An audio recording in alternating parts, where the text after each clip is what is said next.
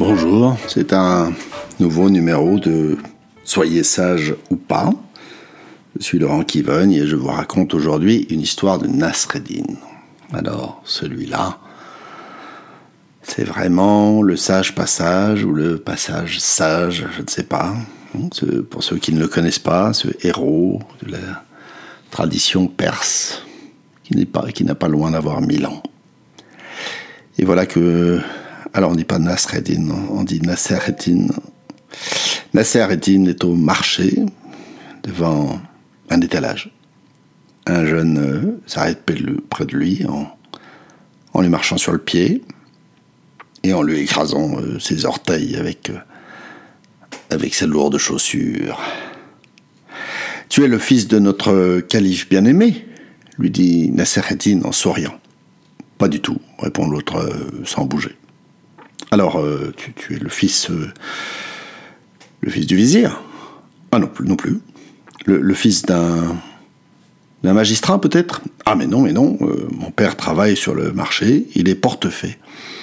Alors enlève ton pied, imbécile, si tu ne veux pas tâter de mon bâton. Voilà.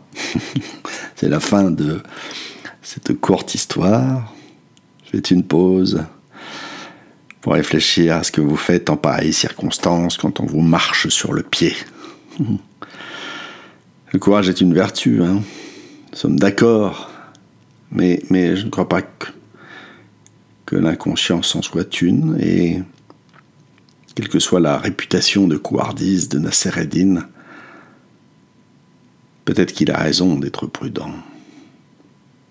D'ailleurs, euh, euh, c'est amusant de constater que la prudence est, comme le courage, une des quatre vertus cardinales depuis les Grecs.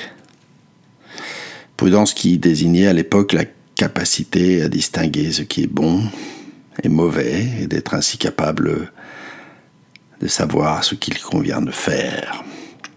Au fond, euh, la Sérédine se montre fort sage, mais peut-être plus que nous en fait parce que nous exigeons des héros, euh, surtout quand il s'agit de quelqu'un d'autre que nous.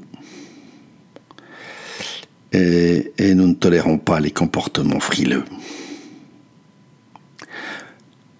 Nous voudrions que les Français aient été résistants, que nos proches nous défendent en, toutes circonstances, que ceux ou celles qui nous gouvernent aient du courage politique, ou sinon ce sont sont des traîtres et des opportunistes.